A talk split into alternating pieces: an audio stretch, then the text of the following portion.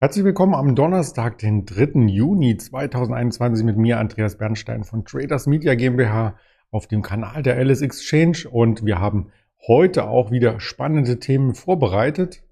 Wieder wären, wir sprechen über die DAX-Volatilität nach dem Rekordhoch am Dienstag, die ist nämlich verpufft, kann man fast schon sagen. Wir sprechen über die Termine des Tages und natürlich auch mit einem Händler in Persona heute Donnerstag mit dem Ingmar Königshofen. 11.30 Uhr wird das Ganze wieder auf den verschiedensten Kanälen publiziert.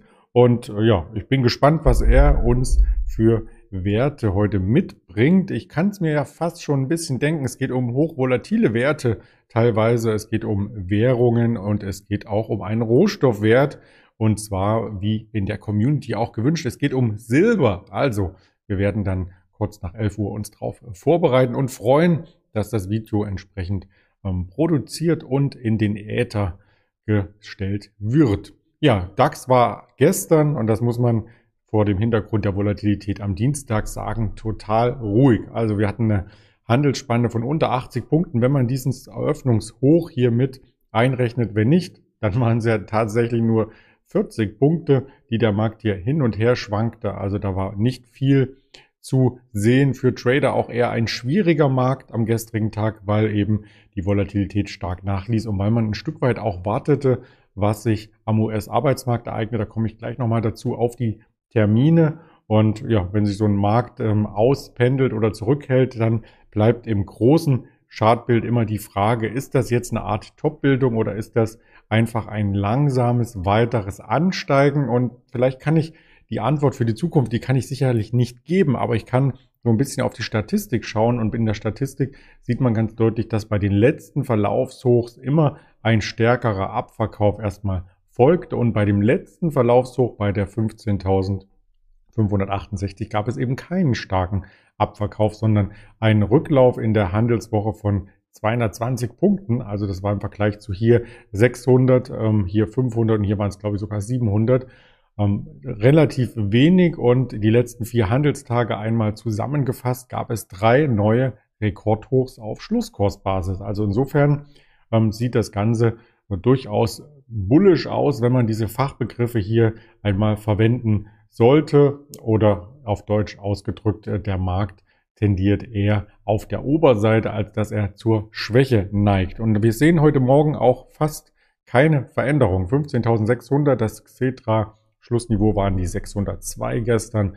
Also da waren wir vorbörslich schon ein Stück weit drüber, aber nur 10 Punkte. Und auf der Unterseite gestern nachbörslich hatten wir geschlossen 22 Uhr unter der 15.600 und genau in dem Bereich eröffnet der Markt nach aktuellen Indikationen auch seinen Handel. Also da ist gar nicht so viel Volatilität erst einmal am Vormittag vielleicht zu erwarten, aber vielleicht dann später. Und ich möchte auf zwei Themen, vielleicht auch drei eingehen, die die Märkte beschäftigen und die die Märkte auch ein bisschen lähmen. Das eine ist natürlich der Arbeitsmarkt. Wir hatten die Arbeitsmarktdaten aus dem äh, aus den USA im letzten Monat ähm, deutlich stärker gesehen und damit einhergehend vielleicht auch Sorgen, dass die US-Notenbank Fed das Ganze etwas bremsen könnte, indem sie die Zinsen anhebt. Also das Zinsgespenst kam letzten Monat erstmal kurzzeitig wieder aufs Parkett zurück und Inflationsängste gibt es ebenfalls, weil wenn die Verbraucherpreise und alles steigt, ähm, dann, ja, dann hat der Verbraucher am Ende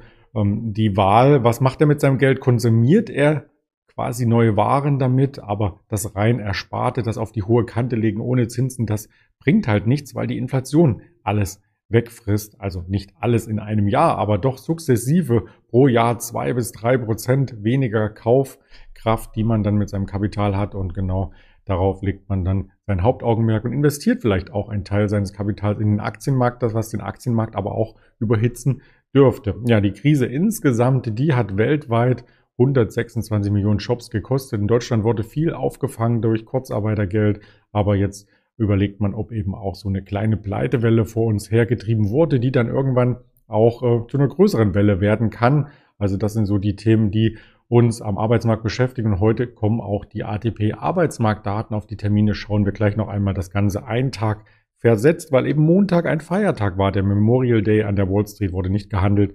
Deswegen die Daten nicht am Mittwoch gestern gemeldet, sondern heute kommen sie erst heraus. Und morgen ist dann schon die offizielle Arbeitsmarktstatistik ähm, auf der Agenda. Da bin ich sehr gespannt, was hier passiert. Ja, Corona hat aber auch was Positives, also im Sinne von Arbeitsmarkt, weil es nämlich für mehrere Konzerne auch einen Schub gab. Also wir erinnern uns an die Corona-Gewinne, eine Home24, eine Delivery Hero und in den USA sicherlich eine Zoom. Wir selber äh, filmen auch entsprechende Meetings über Zoom mit und ja, nutzen das auch für Interviews und deswegen ist der Zoom-Gewinn explodiert. Also nicht wegen uns, sondern weil ganz viele Firmen das nutzen im Homeoffice, den Videokonferenzdienst und der Gewinn hat sich bei dieser Firma sogar verachtfacht und dass das keine normale ähm, Entwicklung ist und dass das auch keine Eintagsfliege bleibt. Das hat der Zoom-Chef, der Eric Yang Yuang, noch einmal überzeugend dargelegt und der Zoom-Kurs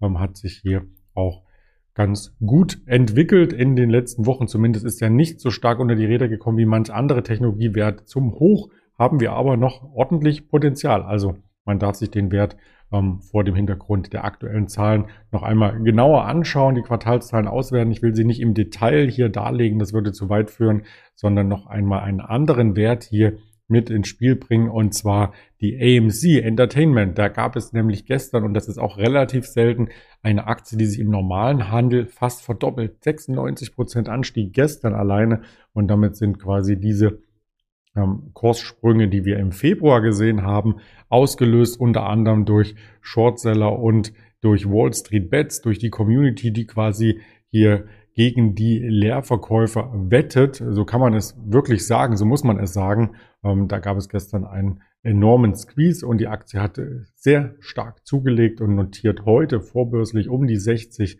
Euro. Also auch in Deutschland ist die Aktie hier en vogue, wie man so schön sagt. Und kein geringerer als Jim Cramer hat gestern noch einen Appell abgegeben an alle Shortseller. Das geht es nicht nur um AMC, da geht es auch um GameStop. Legt euch nicht mit Wall Street Bets an, hat er gesagt. Also eine deutliche, ähm, deutliche Worte an diejenigen, die eben jetzt vielleicht auf der anderen Seite sich positionieren wollen und sagen, diese, diese Rallye ist nicht normal. Ähm, ist sie auch aus den Bilanzdaten her nicht, denn die Firma hat nichts Neues vermeldet. Es ist einfach ein Kurssprung, der, naja, ich will nicht sagen aus dem Nichts, aber der ausgelöst wird durch hohe Volatilität und durch ganz viel Volumen auf einer Marktseite. Und dann passiert genau das bei Angebot und Nachfrage, dass wir starke Kursveränderungen hier sehen. Also Jim Cramer hat appelliert, nicht anlegen mit Wall Street Bets. Ähm, vermutlich, ich würde sagen, gar nicht erst mit dem Wert ähm, zu stark sympathisieren als Trading-Wert. Auf jeden Fall sehr, sehr interessant aktuell. Aber ein Investment im Sinne eines klassischen Aktieninvestments hat sich natürlich bei so einer Historie erst einmal so ein Stück weit in den Schatten gestellt aus meiner persönlichen Meinung. Anstehende Quartalszahlen heute da gibt es durchaus noch welche, ein paar Nachzügler, denn die Quartalsaison ist fast zu Ende. Eine Broadcom kommt heute und eine JM Smooker. Das sind die, die man äh, kennen sollte in dem normalen Umfeld. Und Remy Contro, Remy Martin, also ich glaube, hier geht es um Getränke. Kennt vielleicht auch der eine oder andere das Produkt, die Firma an sich eher weniger vielleicht, aber die melden heute auch ihre Quartalszahlen zum Q4 2021. Da gibt es abweichend vom Kalenderjahr eben die Bilanz äh, zu sehen. Ansonsten, ich habe schon angedeutet, heute wichtigster Termin, die ADP-Beschäftigungsänderung als Vorbote für den offiziellen US-Arbeitsmarktbericht 14.15 Uhr. Und darum herum baut sich der Market PMI Gesamtindex. Am Morgen 9.55 Uhr aus Deutschland, 10 Uhr aus der EU, 10.30 Uhr aus Großbritannien und 15.45 Uhr aus den USA. 14.30 ganz regulär die Erstanträge auf Arbeitslosenunterstützung. Auch im vier Wochen ähm, Rhythmus quasi noch einmal angeglichen und womöglich revidiert. Das ist ja auch oft bei diesen Zahlen der Fall. Und 16 Uhr dann der ISM-Index der Auftragseingänge im nicht verarbeitenden Gewerbe und ja, für die Nichtproduktion bezahlte Preise 16 Uhr dann ebenfalls. Also gespickte Zahlen am Nachmittag, erhöhte Aufmerksamkeit. Wir berichten darüber auf unseren Kanälen YouTube, Twitter, Facebook, Instagram und als Hörvariante Spotify, Deezer und Apple Podcast. Und mit dieser Vorbereitung entlasse ich Sie in den Handelstag, wünsche viel Erfolg. Wir sehen uns nachher zum Interview mit Ingmar Königshofen wieder. Bis dahin alles Gute. Ihr Andreas Bernstein.